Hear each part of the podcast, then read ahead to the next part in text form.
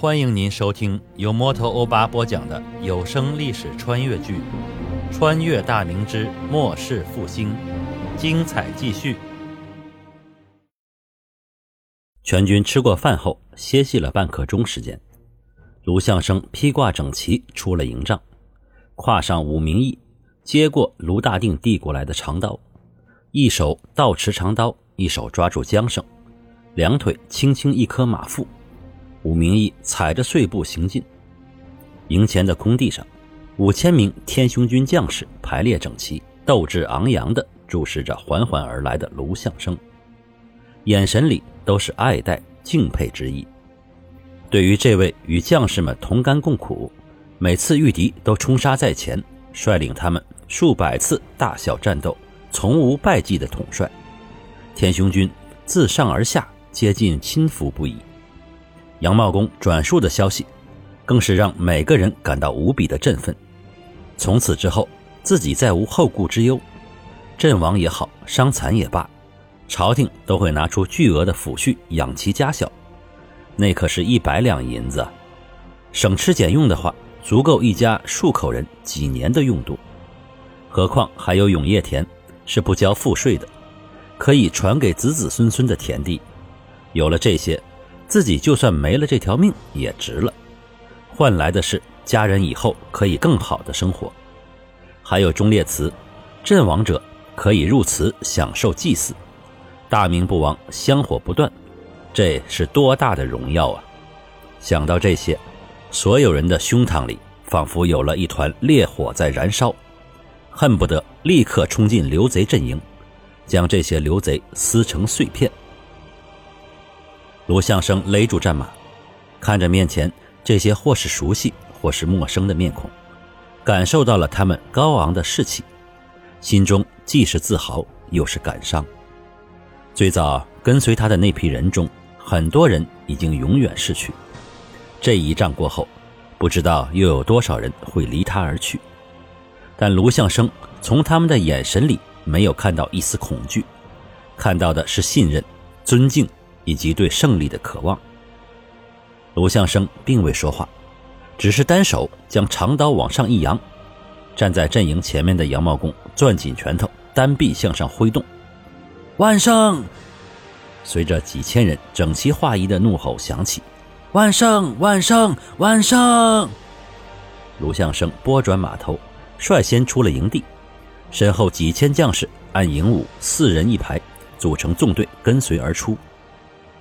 从另一营地出来的祖宽满脸不屑道：“哎，这些江南人就会整些花样，真打起仗来，经不起咱们一个冲锋。”李崇进则神色郑重地看着整齐行进的天雄军队伍，开口说道：“大人，这支队伍有森然之气啊，卢督帅带的好兵啊。”祖宽虽然嘴上不屑，但久经战阵的他。怎么可能看不出这是一支精锐之师？只是他向来骄傲，认为只有关宁铁骑才是天下一等一的精锐，步兵再厉害，也经不住大规模的骑兵冲杀。他不耐烦的道：“啊，是骡子是马，拉出来溜溜看，等会儿阵战上就知道了。”李崇进也不再言语，只是骑在马上，神情肃穆的看着一列列的天雄军从眼前经过。直到小半个时辰后，天雄军队列才全部过去。待天雄军最后一排部族几乎消失在视线里，祖宽将手一扬，早就等得不耐烦的辽东马队排成三列纵队，在各自将官的带领下，催马开始缓缓行进。祖宽和李崇进等了一会儿，在亲兵随意下加入了中军，开始前行。卢相生并未在中军前行。一直骑马走在队伍的前列，杨茂公吴大定随侍在其身侧。前路上烟尘滚滚，一小队一小队的夜不收来往奔驰，不断的将搜集到的情报送来。大队行进了约半个时辰左右，有夜不收来报，距离贼寇只有五里，刘贼已发现了官军的来到，派出了大约百名骑兵围攻夜不收。卢相生果断下令夜不收撤回。天雄军只有一百左右的骑兵，夜不收更是只有几十名，都是精挑细选的精锐。损失一个都会让他心疼不已。不一会儿，只见前方尘土飞扬，派出去的夜不收们策马奔回，五百名弓箭手在刀盾兵的掩护下迎了上去。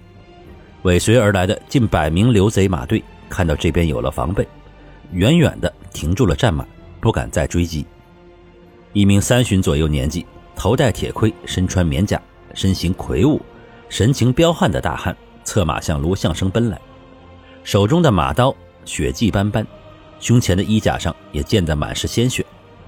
距离卢相生十步左右时，那人勒住战马，手中马刀唰的一声插入腰畔的刀鞘之中。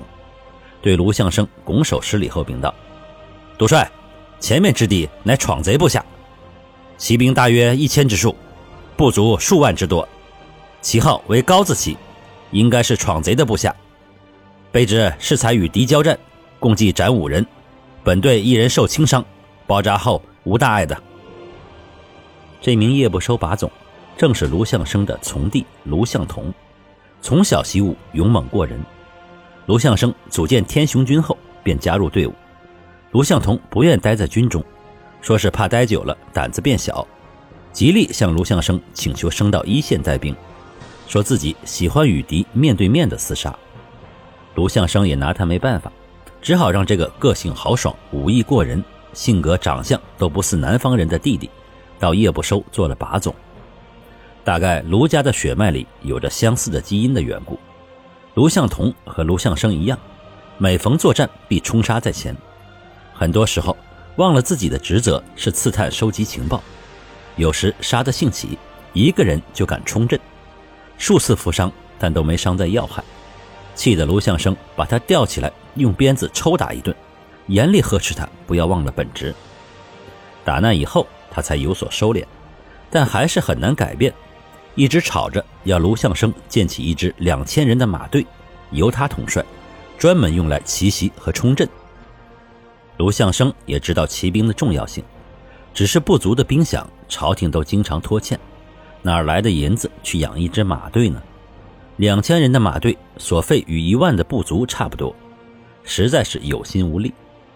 在中军官杨茂公的号令下，一千名弓弩手分为五排，组成一个方阵。两边各自有一千刀盾手方阵，两千长枪兵居后。阵型列好之后，卢相生让亲兵给拖在后面的辽东马队传令，不要过早靠前，等候军令再行动。对面刘贼的马队已经退往两侧，距离官军两里开外，大股的刘贼部族乱糟糟的涌向前来。贼兵手中的武器五花八门，有拿刀的、枪的，有持短斧的。有拿棍棒的，有拿木板当做盾牌的，有拿爬犁的，甚至还有拿着锄头的。身上穿的更是五花八门，有穿着棉袄的，有头戴铁盔、身穿布衣的，有的甚至不知从哪里抢来的妇人襦裙的。几万人叫喊着、吵嚷着杀来。最前排大约四五千名贼兵，阵型稍微整齐一些。这些贼兵大部分穿着棉甲。有的身着缴获官军的红色鸳鸯战袄，贼兵阵型和官军差不多，前面也是大约几百名弓手、长枪手、刀盾手全部居后，两千左右的马队远远地护住了两侧。卢相生一挥手，杨茂公挥动手中的令旗，天雄军方阵整齐踏步向贼兵迎去。卢相生带着亲兵去了方阵的左侧，立马观瞧。贼兵看到官军人数不多，阵型非常单薄，顿时信心大增，加快脚步迎了上来。双方越走越近，距离两百步左右时，一声哨响，贼兵的几百名弓手迅速地猛跑几十步后站定，开始弯弓搭箭。又是一声哨响，几百支箭矢乱纷纷地向行进中的官军方阵抛射而来。贼兵所用的弓并非统一制式，有长弓，也有软弓。甚至有马弓，箭支也有长有短，一百多步的距离，只有一部分长弓能够到达射程，但落下时，箭支已软绵无力。天雄军前排的弓手只是将头稍微一低，宽大的铁盔盔沿便将落下来的箭支弹开，只有几个倒霉的被射中肩膀，但并未射穿身上的棉甲。对面的贼兵弓手连射数箭，杀伤效果并不明显。只有几十名天雄军士卒中箭，大多没有射中要害。官军依然没有停下脚步，受伤的官军咬着牙坚持着。贼兵的弓手眼看着官军离自己不到百步的距离了，顿时慌了，射完手中的箭支，掉头跑进队伍里去。一声尖利的喇叭声响起，官军的阵型停了下来。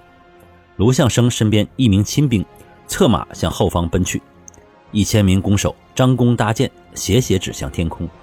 接着又是一声喇叭声响起，一阵嗡嗡的弓弦响声中，一千支制式长箭腾空而起，到达贼兵上空时，箭头掉头向下，猛地扎了下来。感谢您收听由摩托欧巴播讲的历史穿越剧《穿越大明之末世复兴》。欢迎加入我的八分圈，下集精彩继续。